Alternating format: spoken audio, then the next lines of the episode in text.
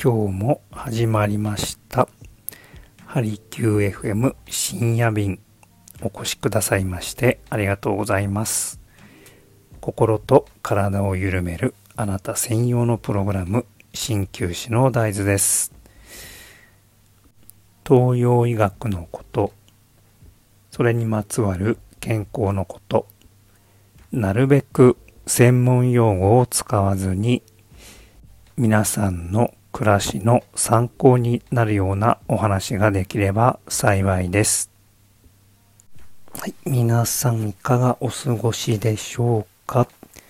えー僕はですね、この秋、えーまた新しいチャレンジでずっと気になっていたピラティスをこれから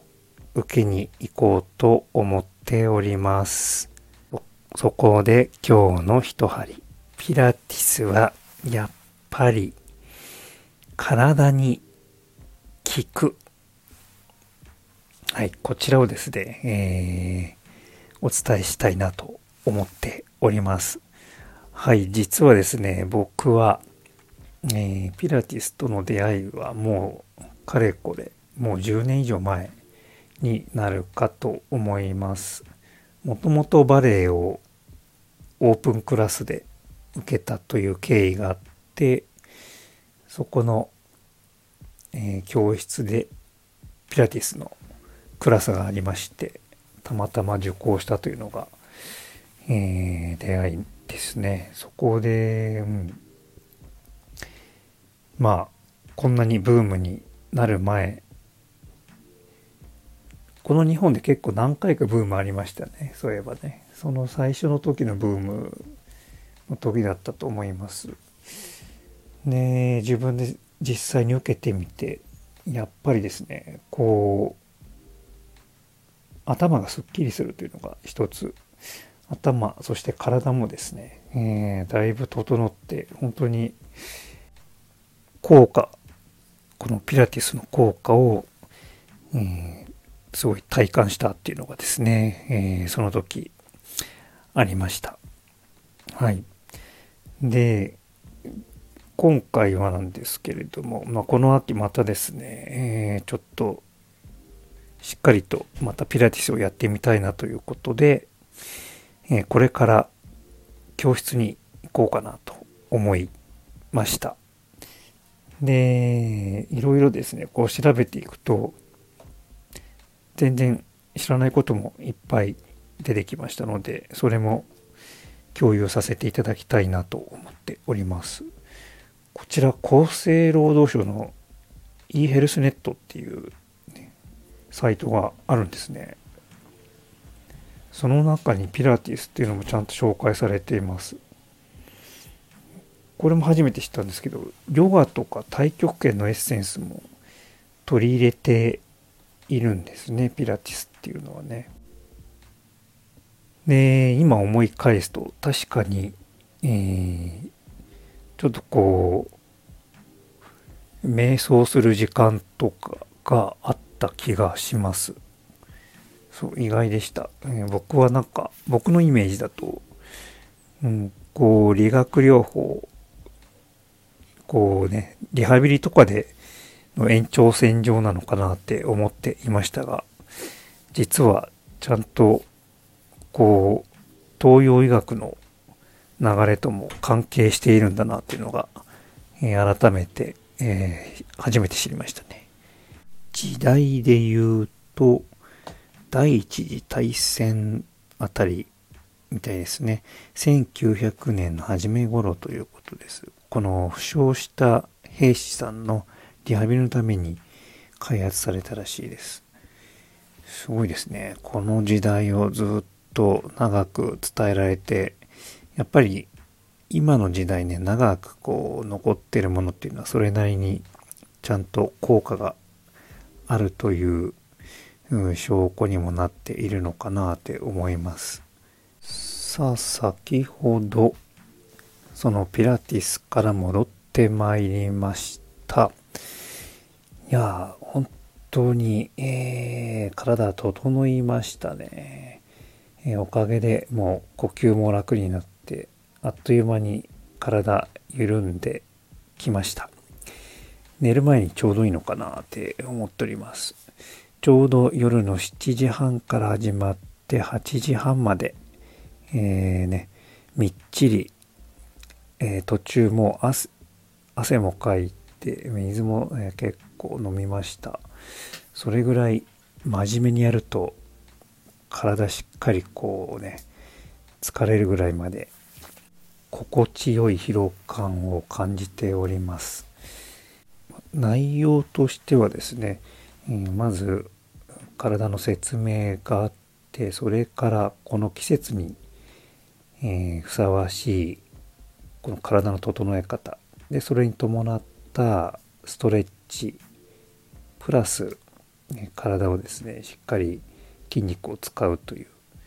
うん、その3つ3本柱で行っておりました。で内容としては、ね、これからやっぱり冬にかけて、えー、寒くなってまいります。そうするとどうしてもですねこうぐっと、えー、体もこわばって、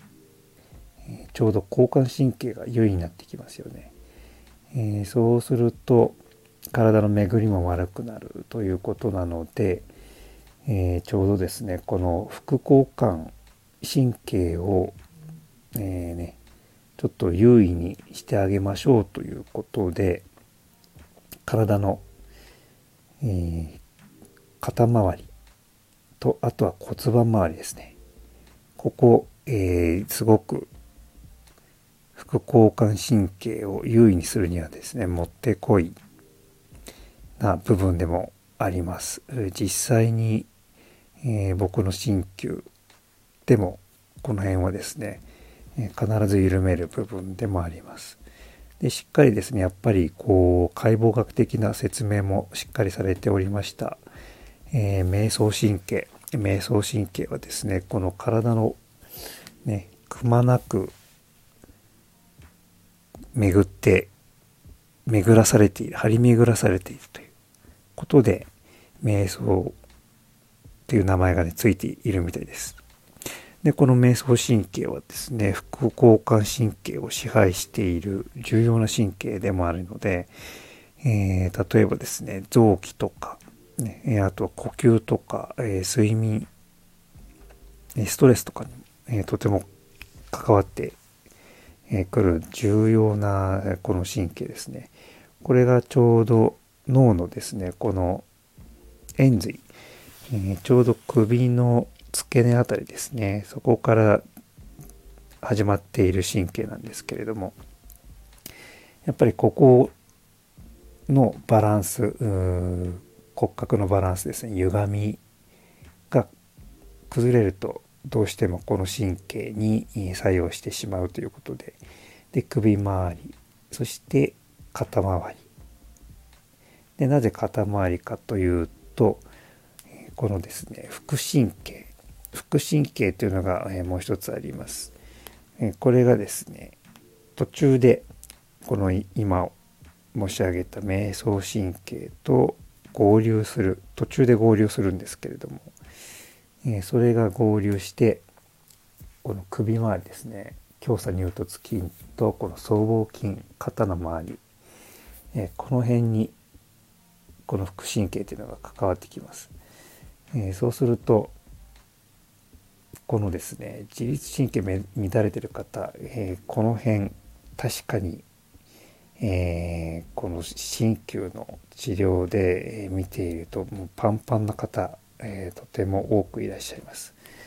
という理由もあって僕の場合も確かに首周り肩周りしっかり針を打って緩めております。でこのピラティスの場合はストレッチですね。しっかりストレッチをすると。であとは骨盤周り。こちらもやっぱり副交感神経を優位優位にするとても重要な関節周りの筋肉だったりします。ですのでここをほぐす。ことで副交感神経を少しこう高めていきましょうという。さではその実際今お話しした部分ですね。肩周りとか腰周り、えー、この部分が今度体の不調を訴えている人の姿勢をちょっと思い浮かべてみてください。どうでしょうか？肩がこう前に巻き型になっていかがでしょう？肩ぐっと持ち上がって怒り型というような感じ、えー、こうしてくるとですねやっぱり、えー、先ほどの瞑想神経の話に戻ってしまいますが、ね、この辺が機能してこないとですねやっぱり、え、内臓、え特に消化機能だったりとか、え消化不良ですね、えこの代謝も落ちてくることにもつながる、ね、これがやっぱりメタボ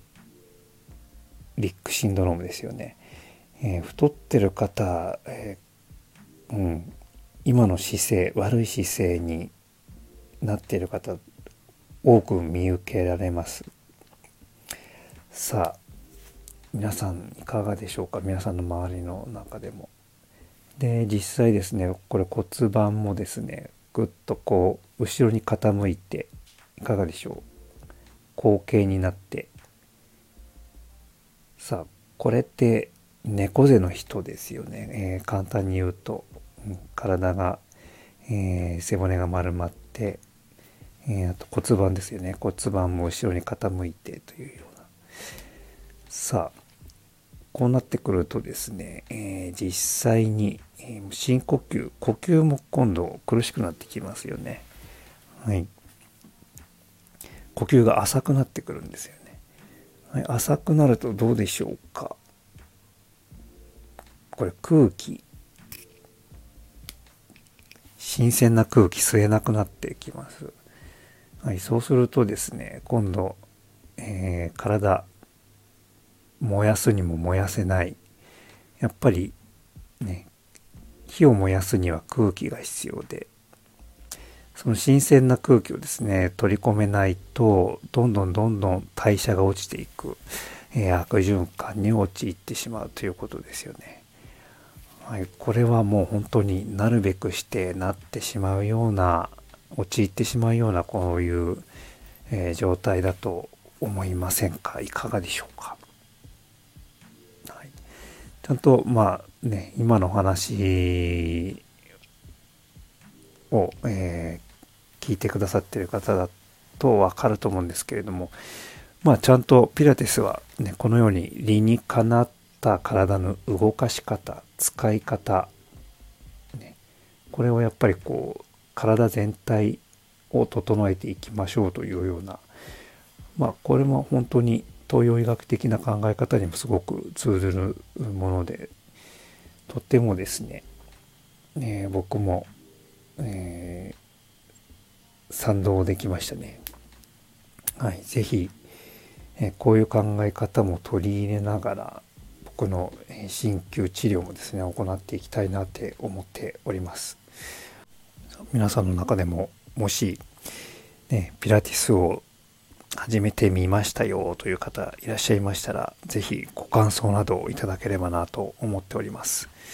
まあ、この秋、ね、せっかくなので本当にこう、季節の変わり目で新しいものにチャレンジする、えー、ことをせっかくなのでやってみるとですね、また新しい、えー、扉が開くと思いますので、是非皆さんも、まあ、ピラティス以外にもですね、何か挑戦してみてはいかがでしょうか？というお話でございました。はい、えー、それでは、えー、今日もお越しくださいましてありがとうございました。鍼灸師の大豆でした。